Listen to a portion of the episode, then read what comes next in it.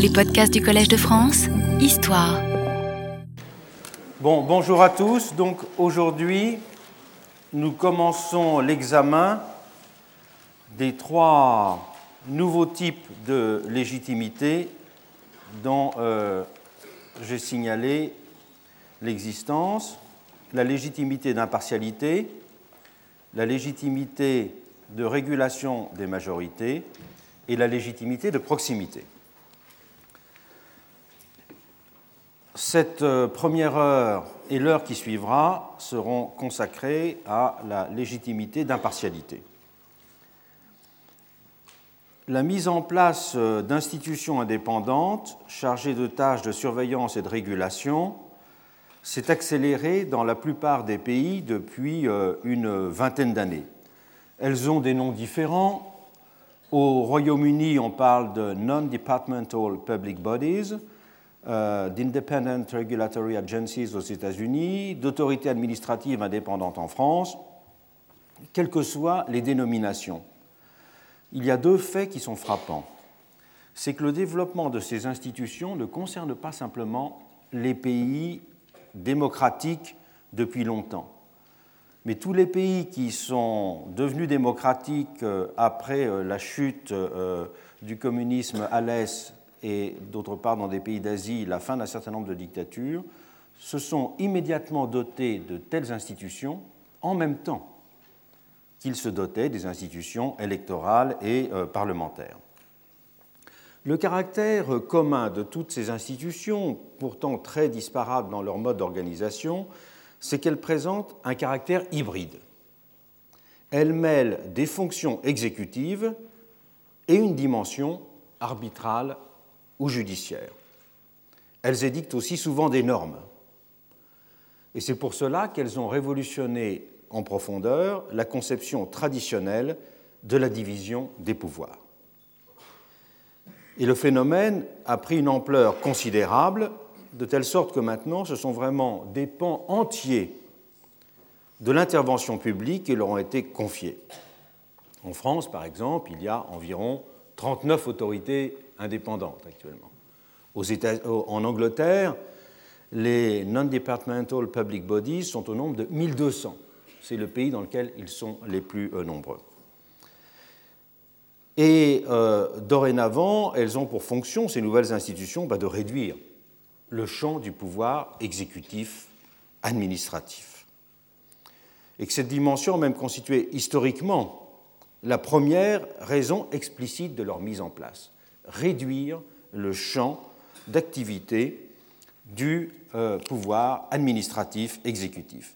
C'est ce que montre le premier grand cas historique d'autorité indépendante que l'on trouve aux États-Unis à la fin du XIXe siècle, au moment où il y a donc euh, la montée en puissance des partis politiques avec tous les problèmes de corruption qui sont posés, autant où dans les villes ce sont les, bosses beaucoup plus que les élus euh, qui en fait exercent le pouvoir, un pouvoir très souvent lié à des actions de prévarication et de corruption.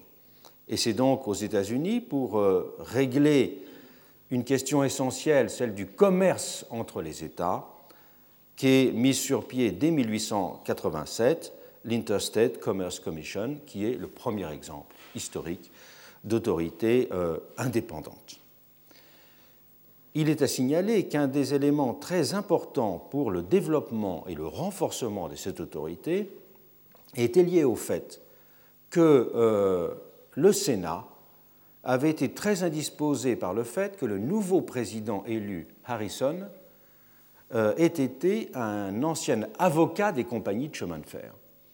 Et donc a voulu faire de cet exemple de la gestion du commerce entre les États un exemple de la nécessité de soustraire au pouvoir exécutif des tâches qu'il était susceptible de mal remplir parce que trop tournées vers des intérêts de type privé. Donc, ce premier exemple historique montre que euh, la logique de mise en place de ces institutions est d'abord due à une défiance du pouvoir législatif vis-à-vis de l'exécutif. que lié à cette défiance de l'exécutif pour le législatif, se sont mêlés bien sûr d'autres motifs, d'autres motifs plus techniques de compétences. Et cela a été le cas effectivement également dans les États-Unis de la fin du XIXe siècle, un moment où l'État fédéral était très peu développé. La grande administration de l'époque, indépendamment de la défense, la grande administration de l'époque, c'est la poste aux États-Unis. Et non pas, euh, comme en France, par exemple, l'enseignement ou bien d'autres euh, administrations. Et donc, faute d'un État fédéral développé, il fallait trouver très rapidement le moyen de gérer un domaine euh, dans lequel il fallait à la fois expertise, compétence, rapidité. Et cela a été le deuxième motif de création de cette institution. Très longtemps, les autorités américaines ont été euh, les seules à pouvoir constituer véritablement l'embryon de ce qu'on pourrait appeler un modèle il y a eu euh, la FCC, il y a eu euh, la Federal Trade Commission, il y a eu tout un ensemble d'institutions qui se sont développées au début du XXe siècle. Alors que partout ailleurs dans le monde, c'est à la fin des années 1970 et surtout à partir des années 1980 que l'on verra un développement spectaculaire de ces institutions. Là aussi, dans le monde à partir des années 1980 comme dans l'Amérique un siècle plus tôt. L'impératif de régulation dans des domaines où l'intervention des structures administratives s'avérait malaisée ou inadaptée a été euh, fondamental. Mais là encore, il y a eu le besoin ressenti de pallier un déficit de légitimité démocratique de l'action exécutive. Effet significatif, ces institutions se sont imposées là même où l'État souverain démocratique apparaissait le plus solidement constitué et légitimé. Et c'est pour cela que le cas français est intéressant. Il offre un terrain d'observation exemplaire d'une mutation qui a affecté l'ensemble des démocraties. En France, le premier organe de cette nature est la Commission nationale de l'informatique et des libertés, la CNIL, de 1900 78. Et son histoire est intéressante. C'est en effet le Sénat qui suggère la qualification d'autorité administrative indépendante, après avoir vu son point de vue l'emporter sur celui de l'Assemblée nationale, qui avait d'abord proposé de faire de cette institution un simple service du ministère de la Justice. Donc à l'époque, le grand débat, c'est autorité indépendante ou service du ministère de la Justice. Il s'agissait d'un choix très politique qui avait été fait après que le gouvernement ait annoncé son intention d'attribuer un numéro national d'identité à chaque citoyen et prévu sur cette base de pouvoir procéder à une interconnexion de tous les fichiers de l'administration. Devant l'émotion suscitée par ce projet dans l'opinion, l'opposition le qualifiant notamment de liberticide, le gouvernement, pour gage de ses bonnes intentions, avait nommé une commission de charge chargée de proposer une approche de ce genre de questions qui pourrait être acceptée par tous. Et après moult consultations et débats, cette commission suggéra la création d'un organisme indépendant et un projet fut soumis au Parlement sur les bases de ces recommandations. Et le point de vue du Sénat, dans ce cadre-là, adopté plutôt que celui de l'Assemblée nationale. C'est donc parce qu'il se rendait compte qu'il ne pourrait pratiquement pas faire reconnaître comme légitime une instance administrative ordinaire, que le pouvoir exécutif, ensuite suivi par le Parlement, proposa de se dessaisir d'une de ses compétences de gestion, sans que les choses soient clairement explicitées. Cela revenait à dire qu'une suspicion de particularité, puisque c'était de cela qu'il s'agissait quand était évoquée la menace d'un danger pour les libertés, équivalait à un déni de légitimité. Pour la première fois, ce rapport entre suspicion de particularité et déni de légitimité était clairement établi. Cela invitait donc, dans les faits, à distinguer une légitimité par impartialité de la légitimité électorale. Et c'était simultanément remettre le doigt sur l'incomplétude du principe de majorité. Des motifs euh, également directement politiques, de défiance vis-à-vis d'un exécutif partisan, sont aussi apparus déterminants dans d'autres créations. Cela a été le cas en France avec la mise sur pied de la haute autorité de l'audiovisuel, instituée par la loi du 29 juillet 1982. Il s'agissait certes là aussi d'un problème de régulation. Il fallait encadrer le développement d'un secteur en profonde et rapide mutation, avec par exemple la multiplication des initiatives privées, les fameuses radios libres de l'époque, l'irruption de nouvelles techniques comme le câble et le satellite, et donc le bouleversement conséquent des notions de monopole et de service public. Mais l'essentiel était cependant ailleurs, dans la reconnaissance solennelle que le pouvoir politique élu ne pouvait être considéré comme le gérant impartial de l'intérêt général dans le domaine hautement sensible de l'information et de la communication. Le pouvoir exécutif renonçait ainsi volontairement à une de ses prérogatives antérieures pour reconquérir une légitimité ébranlée. En se déchargeant de la régulation d'audiovisuel sur une autorité pleinement indépendante, il se paraît en effet indirectement des vertus structurelles de l'instance créée. D'où l'importance alors attribuée à cette décision et sa très forte médiatisation, y compris par le président de la République lui-même. La mise en place de cette institution ne s'est certes pas faite facilement. Il a ainsi fallu trois projets successifs modifiant à chaque fois la composition et les attributs de l'institution pour qu'elle finisse par trouver son assise, débouchant sur la formule actuelle du Conseil supérieur de l'audiovisuel. Mais au bout du compte, dans ce cas-là, la rupture avec le modèle administratif et politique antérieur a véritablement été spectaculaire. Une autre instance, la Commission des opérations de bourse, qui était transformée en 1996 en autorité des marchés financiers, a de son côté vu le jour pour des motifs apparemment immédiatement liés à des impératifs de régulation. On a d'abord considéré dans ce cas que l'administration n'avait pas les capacités techniques d'assurer tout un ensemble de tâches qui relevaient de la police des marchés. Protection du public, répression des délits initiés, fixation des normes de publicité, etc. Tout problème auparavant uniquement géré par la direction du Trésor. Mais ce n'était pas l'essentiel, car après tout, il n'y avait aucun obstacle à ce que l'administration elle-même, du Trésor notamment, dotée des meilleurs inspecteurs des finances du pays, acquiert ces compétences. Les motivations de la mise sur pied d'une telle instance dérivaient plus profondément, là encore, d'un souci d'éviter l'accusation de partialité dans la gestion d'un domaine sensible. Souci qui provenait d'ailleurs plus dans ce cas des caractéristiques intrinsèques du modèle d'administration que j'appellerais colberto-corporatiste à la française que de la simple soumission des bureaux au gouvernement. Ce modèle colberto-corporatiste, il était historiquement fondé sur une logique d'arbitrage feutré par les responsables de la haute administration des conflits entre intervenants et groupes de pression financiers.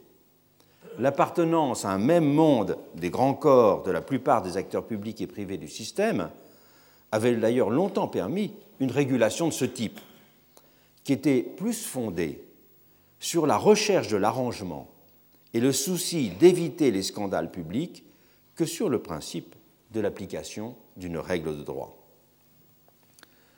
Chacune des autorités que j'ai euh, évoquées présente des caractéristiques propres, mais elles ont toutes en commun de rompre avec l'ordonnancement traditionnel des pouvoirs.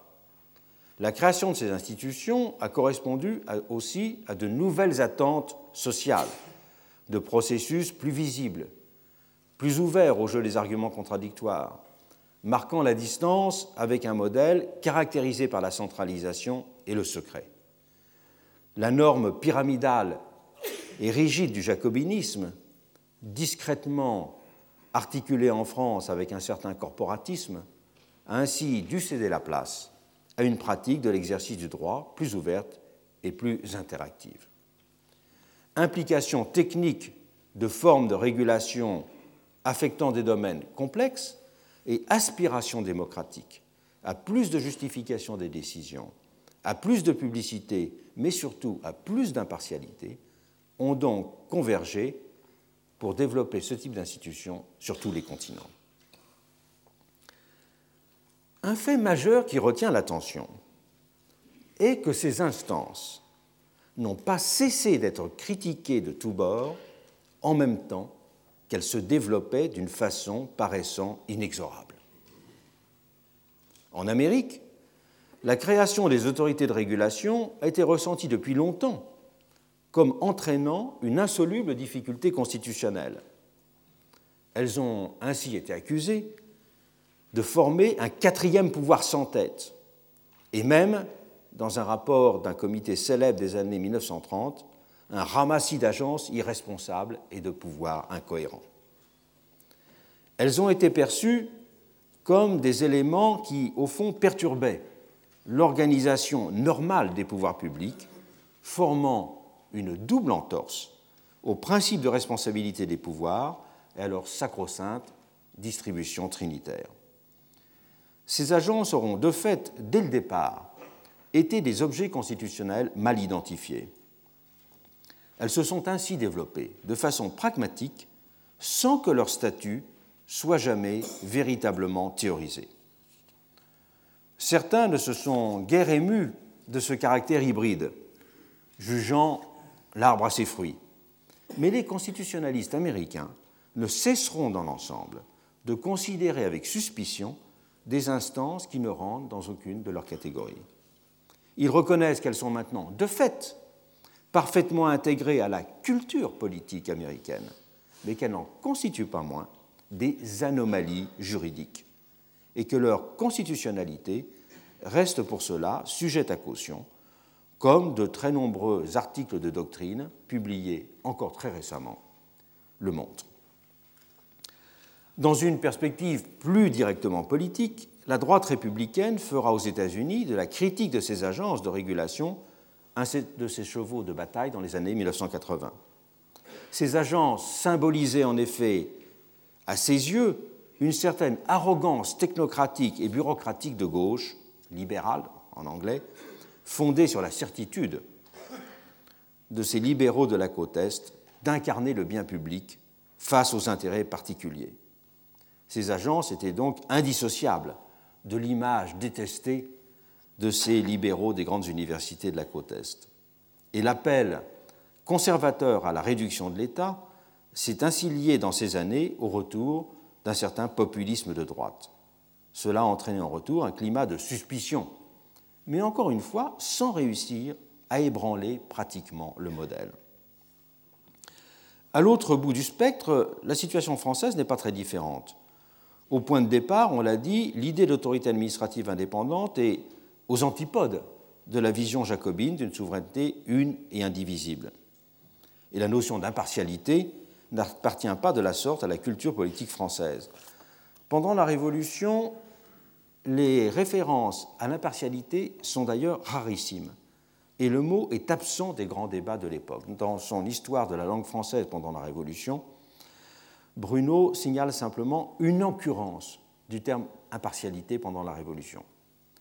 Et dans toutes les grandes collections de gravures qui sont la collection euh, de Vinck d'une part et la collection Hénin, je n'ai trouvé, où il y a environ 30 000 gravures dans ces deux collections, je n'ai trouvé que deux gravures consacrées à l'impartialité. Et donc, euh, ce qui a été célébré, c'est la volonté, la force qui unifie et qui tranche, et non l'impartialité, siège de la prudence qui renvoie au fait d'une société divisée. Là aussi, ce sont les attentes sociales et les nécessités pratiques qui ont conduit à ouvrir la boîte de Pandore. Et leur installation dans le paysage politico-administratif n'a donc cessé de voisiner avec la rémanence d'un socle très dur de réticence et de résistance. Et la plupart des juristes n'ont cessé d'affirmer leur réserve sur le statut de ces instances, Très rares ont été en fait les voix à marquer une approbation véritablement raisonnée. Bien des parlementaires dans le monde politique n'ont cessé de penser que c'est au fond une certaine lâcheté du pouvoir, l'expression a souvent été employée, qui est à l'origine du développement de ces institutions. Et lorsqu'il s'exprimait en 2006 à la fin de son mandat, le président de l'Assemblée nationale, dans une sorte de déclaration d'adieu, si je puis dire, n'avait pas hésité à dire le développement de ce qu'on appelle pudiquement les autorités administratives indépendantes participe au déclin de l'autorité de nos assemblées. Et c'est un rapport euh, publié en 2006 qui permet de prendre la forte rémanence des oppositions. Rapport de l'Office parlementaire d'évaluation de la législation sous la direction du sénateur euh, Patrice euh, Gélard. Ce rapport parle lui aussi d'échecs et note par exemple à propos de la HALDE qu'il aurait été bien préférable d'aiguillonner le parquet de l'aider à prendre en charge les questions de discrimination au lieu de créer une institution euh, nouvelle. Mais en même temps que ce rapport parle d'ambiguïté originelle, d'oxymore juridique et manifeste toutes ces réticences, le fait est que ce sont ces mêmes parlementaires qui ont continuellement voté depuis 1977 la mise en place de ces organismes, puisqu'ils ont été, dans le cas français, tous d'origine législative. Et ce sont encore ces mêmes parlementaires qui ont créé en 2003 une nouvelle catégorie, celle d'autorité publique indépendante, et non pas simplement d'autorité administrative indépendante, leur donnant un statut d'indépendance renforcé par rapport aux autorités administratives. Comment donc comprendre cette distorsion? Il est intéressant de voir Comment ce paradoxe a été éclairé Comment on peut le comprendre La création des autorités indépendantes, est-il souligné dans ce rapport Gélard que je viens de mentionner, trouve le plus souvent son origine dans la reconnaissance des dysfonctionnements ou des insuffisances de l'État traditionnel. Elle correspond alors à un acte de défiance du législateur à l'égard des autres pouvoirs ou autorités, note formellement le rapport. Et cette défiance instituante peut s'accorder avec le désir du gouvernement de se défausser d'une responsabilité pour ne pas avoir à supporter des choix requis ou à subir l'impopularité de certaines décisions nécessaires. Il s'agit dans ce cas, note le rapport, d'une mauvaise raison, la politique se trouvant abaissée. L'intervention du législateur consiste alors simplement à enregistrer de façon responsable cet abaissement de fait du pouvoir exécutif et à s'engager dans le but de restaurer au profit du bien commun une crédibilité affaiblie de l'action publique. Mais cette intervention nécessaire, souligne le rapport, est en même temps créatrice d'effets pervers. La création, y lit-on, des autorités indépendantes, à la fois restaure la confiance à l'égard d'un organisme tout neuf et sans lien avec un système mal aimé, mais elle achève en même temps d'accréditer l'idée que ce dernier ne mérite plus considération. Dans ces conditions, l'anticipation qui est tenté de faire le Parlement de l'affaiblissement de l'État centralisé hiérarchisé traditionnel peut devenir autoréalisatrice. Le propre de cette intervention et cette interprétation contingente de la création des autorités est ainsi de superposer une justification et une déploration. Cela revient donc à éviter de se poser la question de fond des raisons proprement structurelles qui produisent la défiance et les dysfonctionnements, parce que l'on conserve le présupposé d'un retour théoriquement possible à l'état originel. C'est passer sous silence également le fait que le développement de ces institutions a correspondu de façon très pressante aussi à un accord de l'opinion euh, publique. Cette demande d'autorité indépendante, cette demande d'impartialité est en effet un facteur que l'on voit répété dans un grand nombre d'enquêtes qui ont été faites dans de très nombreux pays.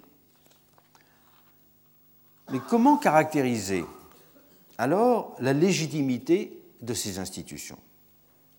Créées par la loi, elles bénéficient du même coup de ce qu'on pourrait appeler une légitimité dérivée. Mais il ne s'agit pas d'une légitimité qui puisse directement sa source dans le corps des citoyens, puisque ces instances ne sont pas élues. Un autre type de rapport peut cependant les lier à ces citoyens, celui qui tient à l'importance et à la qualité d'un service rendu. On a ainsi parlé à ce propos d'une légitimité d'efficacité qui est constatée par le citoyen usager des services publics. Dénomination qui précise celle plus générale de légitimation par les résultats, output legitimacy. C'est donc une légitimité de type fonctionnel. Mais peut-on aller plus loin? Et considérer que ces autorités sont dotées d'une légitimité proprement démocratique C'est la question qu'il faut examiner. Pour y répondre, il convient d'examiner successivement trois points. Ces institutions ont-elles un caractère représentatif? Premier point. Deuxièmement, sont-elles socialement appropriables?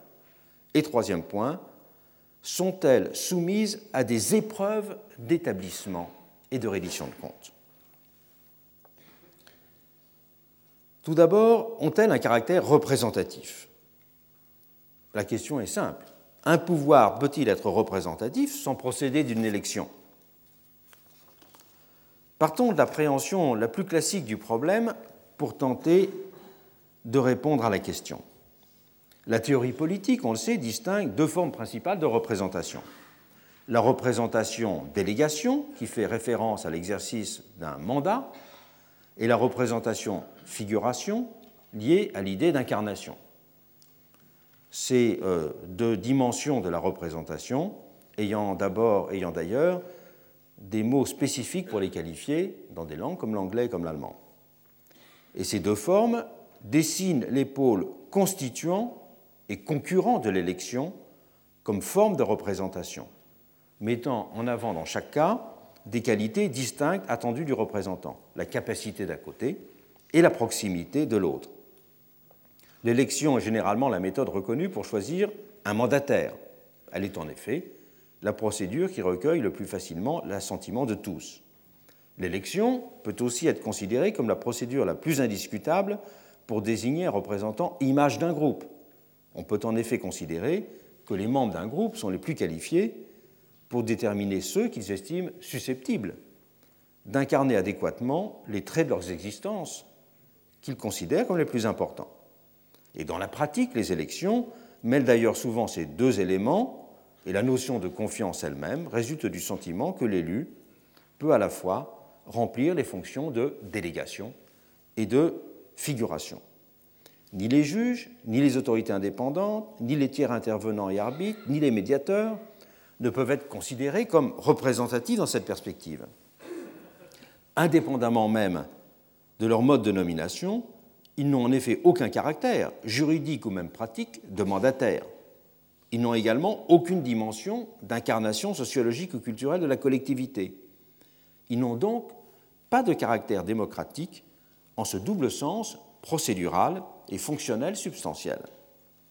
Mais on peut aussi considérer différemment les choses, en soulignant d'autres modalités de représentation de la société qui sont, elles, exercées par le type d'instance qui nous intéresse.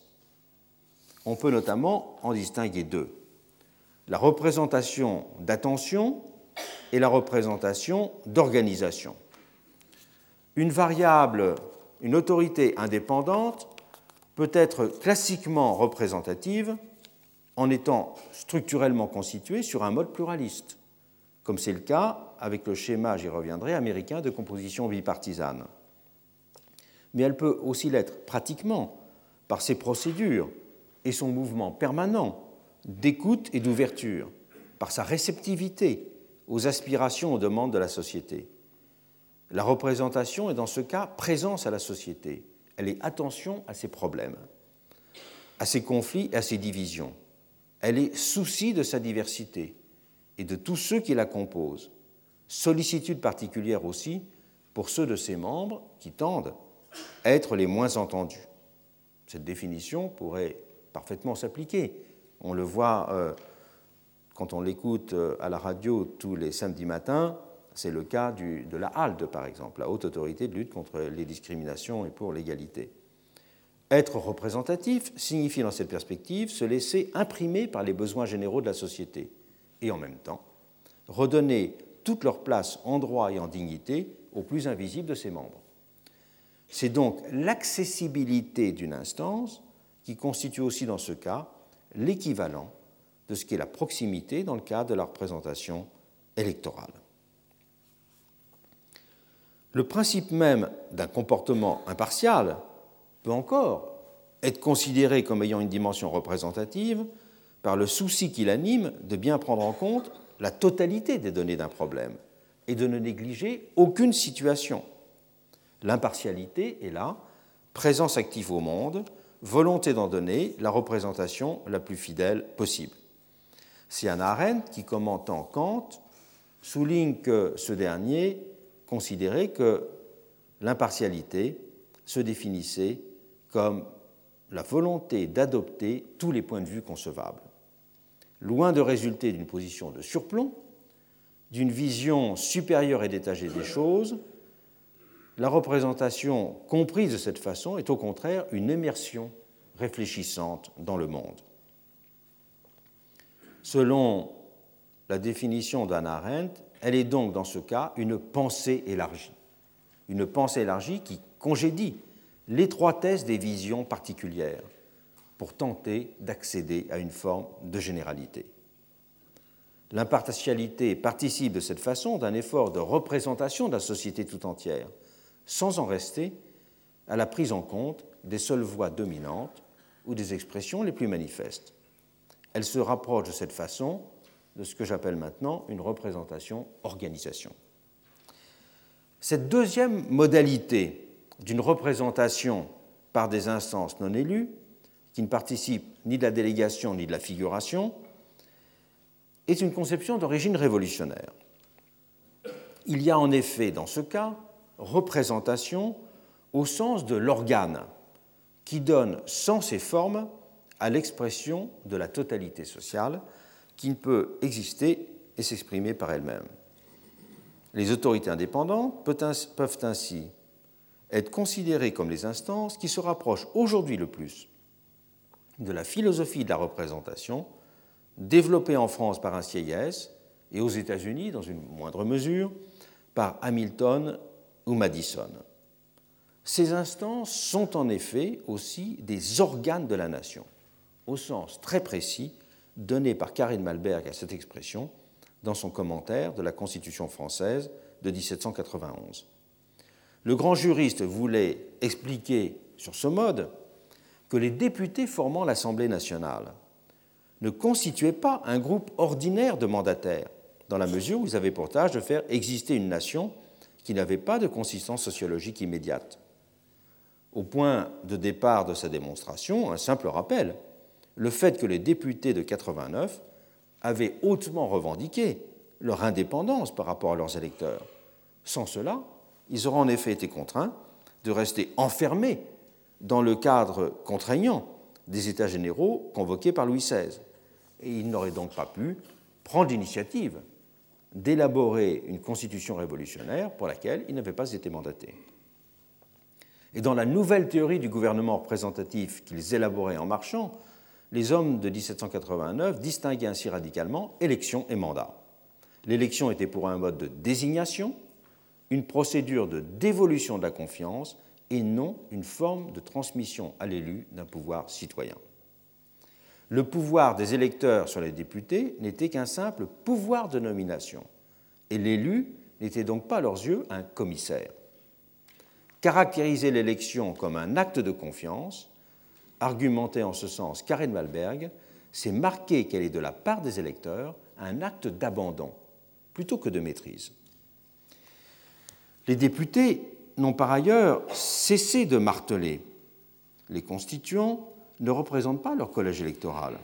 Selon les termes mêmes de la Constitution de 1791, les députés ne sont qu'élus dans les départements. Ils ne sont pas les élus des départements. Cela signifie que le député ne représente pas une collectivité particulière, mais qu'il représente la nation en tant que corps social, un et indivisible. Mais le problème est alors que la nation ainsi comprise est irreprésentable dans un strict sens sociologique. Pour qu'il y ait représentation, il faut en effet qu'existent préalablement des personnes et des volontés représentables. Ce n'est pas le cas en son abstraction de la nation des hommes de 89.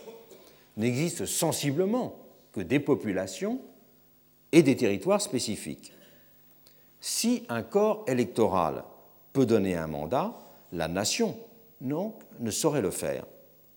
La volonté de la nation n'existe pour cela que construite et organisée. Elle ne peut être conçue comme une simple superposition de volontés particulières. La fonction de l'Assemblée des députés est pour cela de vouloir pour la nation, de lui donner chair, en quelque sorte. Cette Assemblée est donc bien l'auteur, l'organe bien plus que la représentante de la nation. Cette conceptualisation permet de comprendre que les catégories d'élection et de représentation aient été aussi nettement distinguées pendant la Révolution, puisqu'on sait qu'il y avait des représentants non élus et des élus, toute une catégorie de fonctionnaires qui étaient élus sans être représentants. Ce bref détour par l'histoire constitutionnelle française peut nous inviter à porter un regard neuf sur les autorités indépendantes. Si ces pouvoirs ne sont pas élus en général, leur fonction est bien d'agir et de vouloir pour la nation. Et ce sont ces diverses instances qui jouent le plus clairement aujourd'hui ce rôle de représentants organes, tels que Karel Malberg les avait conceptualisés. Leur statut d'indépendance est même ce qui les établit et les consacre dans cette fonction. Elles sont ainsi, ces autorités, pleinement en situation de vouloir pour la nation.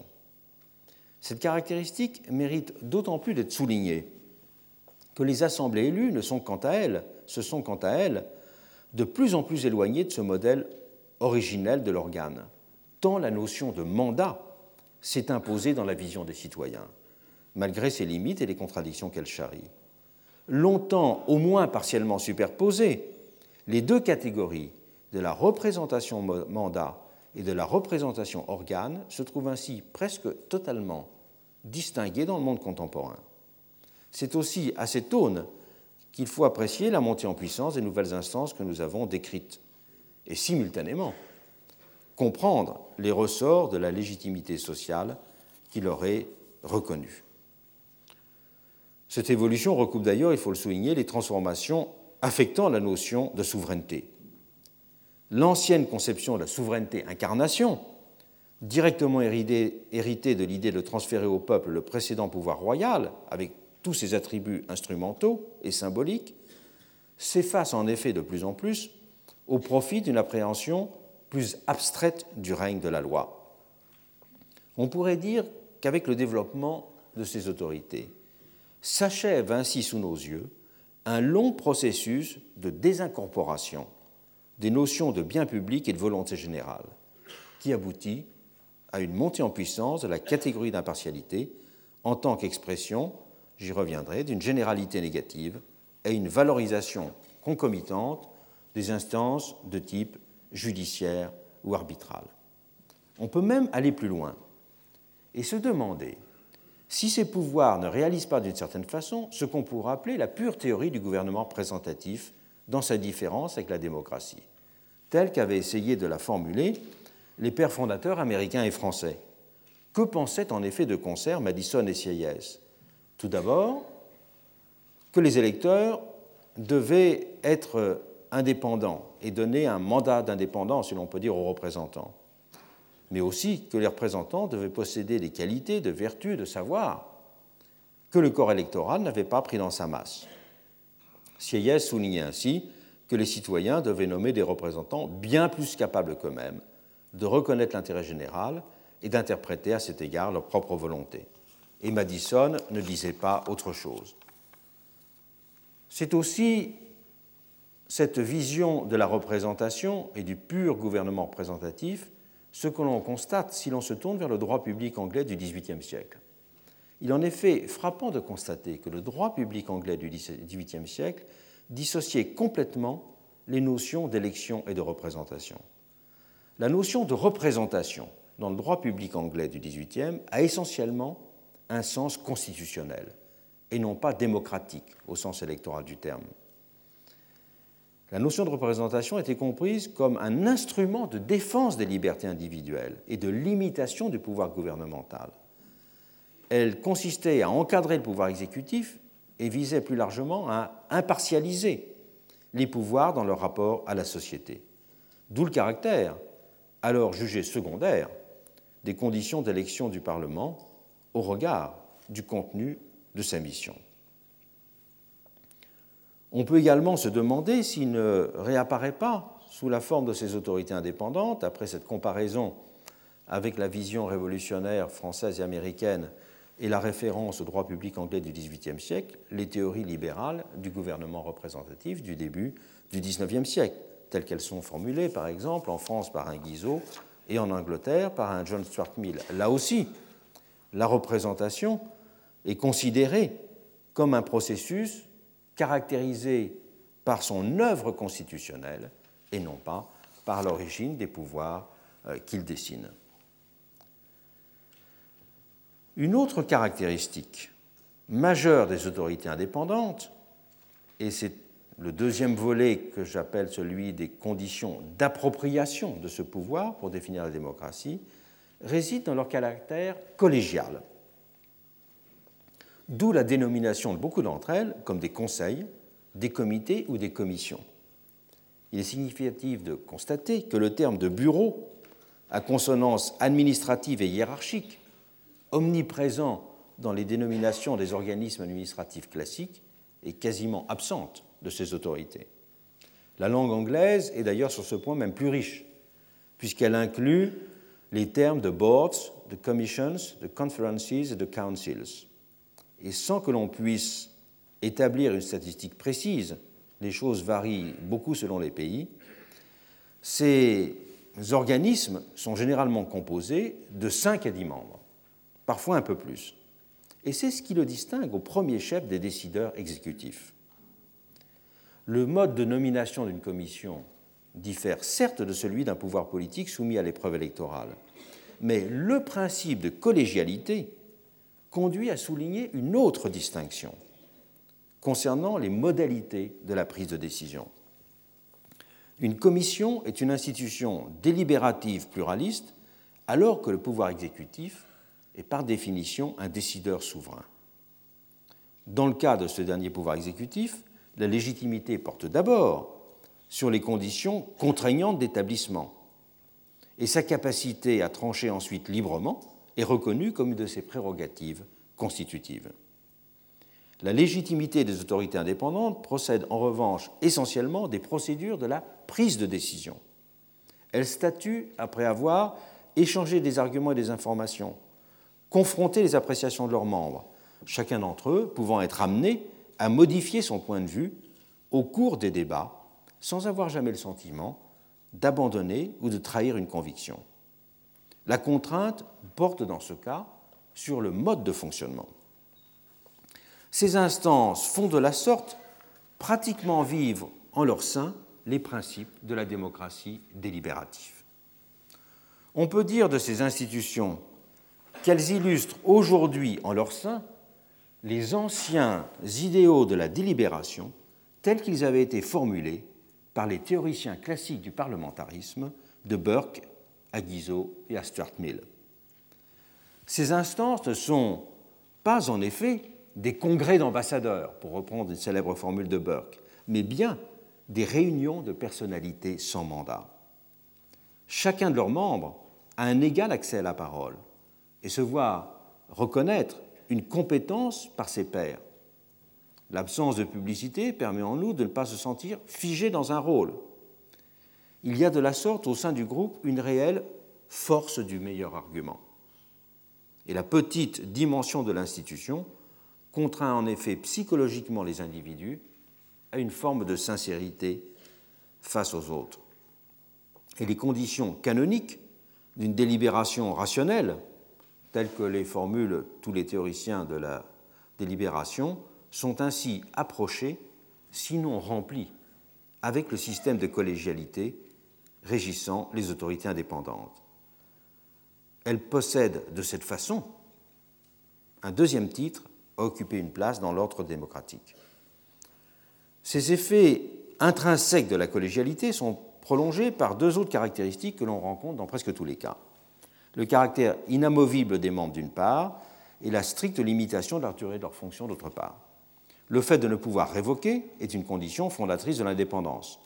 Et le non-renouvellement des mandats renforce ce caractère.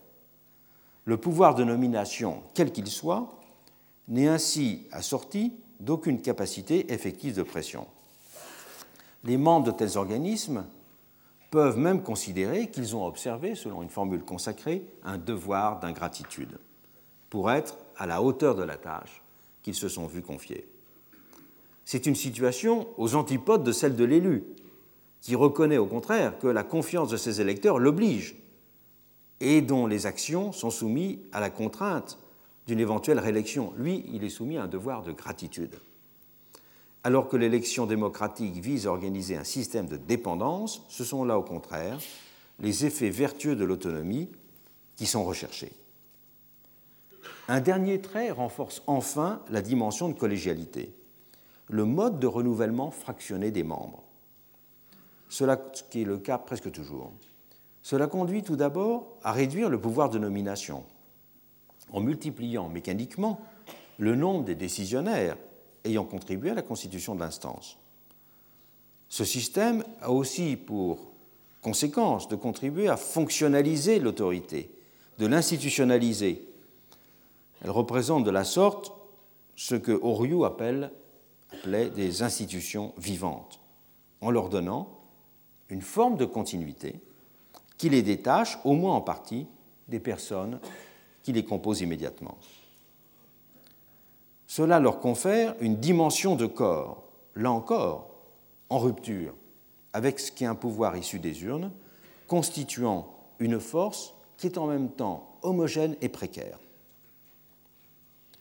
La collégialité constitue enfin une protection pour ceux qui ont affaire avec des autorités indépendantes, notamment lorsqu'elles peuvent exercer des sanctions. Car la diversité des origines et des compétences de ceux qui les composent peuvent présenter des garanties équivalentes à celles qui dérivent de la formation d'un jury dans l'ordre judiciaire. L'appropriation de l'institution s'en trouve ainsi facilitée. Et la collégialité, sous ses différents modes, participe ainsi au développement de qualité proprement démocratique dans le fonctionnement social. Troisième euh, élément pour apprécier le caractère de ces institutions, les épreuves de validation auxquelles elles sont soumises. Un pouvoir démocratique, c'est un pouvoir qui est soumis à des épreuves sociales de validation. L'élection est une épreuve sociale de validation on peut dire qu'un pouvoir est démocratique s'il est soumis à une épreuve publique de validation. Et l'élection est la modalité la plus évidente de ce type d'épreuve. Mais il y en a d'autres. C'est le cas de ces épreuves qui sont peut-être plus diffuses et moins formalisées, mais qui constituent tout de même des épreuves. C'est le cas de celles qui valident le caractère impartial démocratique d'une autorité de régulation. L'indépendance d'une telle autorité n'est en effet pas en elle-même un gage d'impartialité. Être indépendant définit un statut, c'est se trouver dans une position où l'on peut résister aux pressions, où l'on peut se déterminer de façon autonome. L'indépendance est une variable de situation. Mais l'impartialité, elle, elle définit non pas un statut, une variable de situation, mais une qualité, un comportement attribué à des personnes. En matière de justice, peut-être parce qu'elle était mal assurée, l'attention a été longtemps portée essentiellement sur la question de l'indépendance. Maintenant, au contraire, on voit que c'est la question de l'impartialité qui, dans la réflexion politique et juridique, devient essentielle. Et que le rôle joué dans ce cadre par la Convention européenne des droits de l'homme, et notamment avec le fameux article 6 de cette convention qui stipule que toute personne a droit à ce que sa cause soit entendue par un tribunal indépendant et impartial, a été étendue de fait à la compréhension de l'attitude que toutes les instances publiques devaient avoir par rapport aux citoyens, aux justifiables. Si l'impartialité est une qualité et non un statut, elle ne peut être instituée par une procédure simple, comme l'élection, ou par des règles fixes, comme celles qui régissent l'indépendance. Elle ne peut pas non plus être constituée par un acquis historique. Elle n'est jamais donnée et doit toujours être construite en permanence. Une telle légitimité se forge à travers trois types d'épreuves. Les épreuves procédurales, les épreuves d'efficacité et les épreuves de contrôle. Les épreuves procédurales sont les plus importantes. Elles impliquent que les autorités de régulation, les tiers médiateurs ou des juges même, portent une attention sourcilleuse au respect des règles, à la rigueur des argumentations, à la transparence des procédures, à la publicité de tous leurs actes. Chaque intervention ou chaque décision équivaut en effet à une refondation de l'institution. La part de l'instituant reste de cette façon première en elle. Les diverses épreuves procédurales sont indissociables pour cela du rapport de l'institution à la société.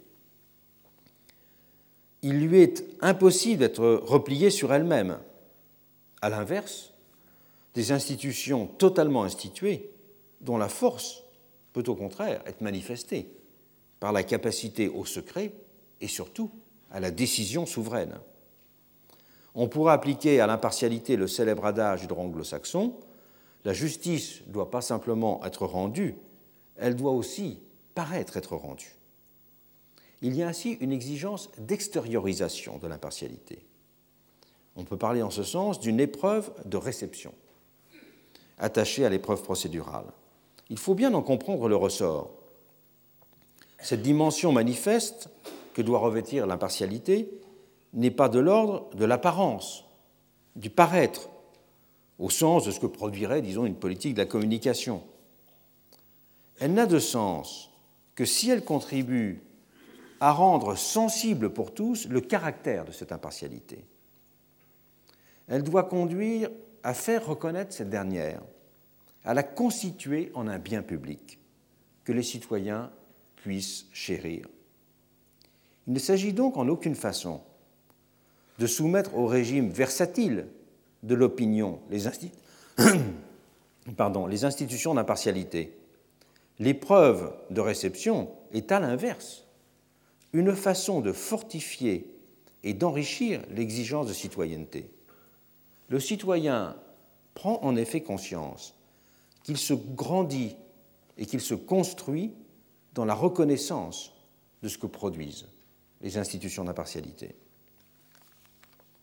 En deuxième lieu, les épreuves d'efficacité. Elles sont les plus évidentes. Elles consistent simplement dans l'évaluation des actions et des décisions. Elles ne viennent qu'en deuxième place, nous l'avons souligné, dans la construction de la légitimité. Les troisièmes types d'épreuves sont en revanche moins connus et peut-être plus importants. C'est ce que j'appellerais les épreuves de contrôle. Elles consistent, quant à elles, dans le fait de donner un caractère réflexif aux institutions d'impartialité. Elles introduisent des boucles de contrôle qui ne laissent jamais isoler les gardiens et les inscrivent dans une constitution en abîme de l'impartialité. C'est le sens qu'a par exemple revêtu aux États-Unis la mise en place des conseillers publics, public counsels, et des examinateurs d'audition, hearing examiners, dans diverses instances de régulation. Les premiers, les conseillers publics, ont pour but d'inclure l'équivalent d'un détour de défiance dans les agences, en assignant à une personne particulière la tâche de représenter le point de vue citoyen ou le point de vue consommateur dans les auditions publiques. C'est reconnaître que l'agence de régulation ne suffit pas en elle-même à représenter l'intérêt général. Et les examinateurs d'audition jouent de leur côté le rôle de tiers organisateur vis-à-vis de l'agence elle-même. D'ailleurs, dotés d'un grand prestige, ces examinateurs bénéficient de rémunérations très élevées. Ils doivent obligatoirement être des juristes et ils ont en quelque sorte de représenter la fonction d'impartialité dans l'impartialité. Et ils ont été mis en place par le Congrès pour consolider et garantir les missions des agences de régulation. Comme toutes les institutions, les agences indépendantes sont en effet menacées de devenir des bureaucraties et de voir donc à l'usure l'originalité de leurs fonctions s'éroder, ainsi que leur mission se dégrader. Si l'indépendance du régulateur réduit les fluctuations auxquelles est soumise la vie politique, elle doit ainsi elle-même être garantie par des procédures autonomes en son sein. Une cascade infinie de contrôles en abîme serait certes impossible. Ce sont donc de simples boucles de contrôle, ainsi que la superposition des différentes catégories d'épreuves que nous venons d'examiner, qui en constituent un équivalent. La légitimité des autorités indépendantes, dérivant de leur capacité à manifester leur qualité d'impartialité, celle-ci ne peut être que précaire. Elle est en effet continuellement mise à l'épreuve et elle ne peut jamais être revendiquée comme un attribut. Mais ce type de légitimité peut aussi être capitalisé sur un mode particulier, correspondant à ce qui est de l'ordre d'une réputation. Si une réputation peut se perdre beaucoup plus vite qu'elle ne se gagne, elle a aussi en effet une dimension cumulative, s'accroissant du seul fait de sa capacité à se faire reconnaître. Ces institutions inscrivent ainsi leur action dans une économie de la légitimité dont dépend leur crédibilité et donc leur pouvoir social effectif. Un gouvernement qui a perdu la confiance des citoyens est fondé à continuer d'agir jusqu'à la fin de son mandat. Mais une autorité indépendante qui aurait vu sa réputation détruite ne pourrait de fait pas continuer à intervenir. Le législateur devrait alors inévitablement intervenir pour former une nouvelle institution. C'est ce qui s'est passé en France avec la Commission nationale de la communication et des libertés, qui fut supprimée et remplacée en 1989 par le Conseil supérieur de l'audiovisuel. Cette institution, créée en 1986, avait elle-même remplacé la haute autorité de l'audiovisuel. Et c'est parce que trois ans après sa mise sur pied, son fonctionnement avait été émaillé de controverses et d'un scandale important concernant l'un de ses membres qui avait conduit à miner la crédibilité de l'institution. Et donc, ce sont ceux-là même qui l'avaient mis sur pied qui ont décidé de la supprimer. Ces institutions, il faut le rappeler, ne sont pas en effet des institutions pérennes, elles restent toujours dans la main du législateur. Peut-être que les conditions d'une suppression seraient un acte considéré comme grave, mais le législateur peut à tout moment transformer ou supprimer n'importe laquelle de ces institutions. Ce point conduit à souligner que ce que j'ai appelé le mouvement de décentrement des démocraties entraîne un nouveau rapport aux institutions. Les démocraties strictement électorales représentatives étaient dotées d'institutions ayant, si je puis dire, des statuts forts et des qualités faibles. C'est désormais l'inverse. La force est de plus en plus dans les qualités. Et cela tend d'ailleurs aussi à s'appliquer à la sphère des instances élues. Le grand problème d'avenir sera de savoir comment il sera possible d'organiser et de formaliser davantage ce type d'institution. A été par exemple évoqué dans le cadre français la possibilité de faire un code des autorités indépendantes. Mais s'engager dans cette voie présupposerait tout d'abord d'avoir euh, mis au clair la réflexion sur la nature de leur caractère démocratique. Et comme cela est encore loin d'être fait, eh bien, cette discussion plus avancée sur la possibilité d'inscrire ces différentes instances dans un cadre d'ensemble, que ce soit en France ou dans les autres pays, n'est pas encore à l'ordre du jour. Retrouvez tous les podcasts du Collège de France sur www.collège-de-france.fr.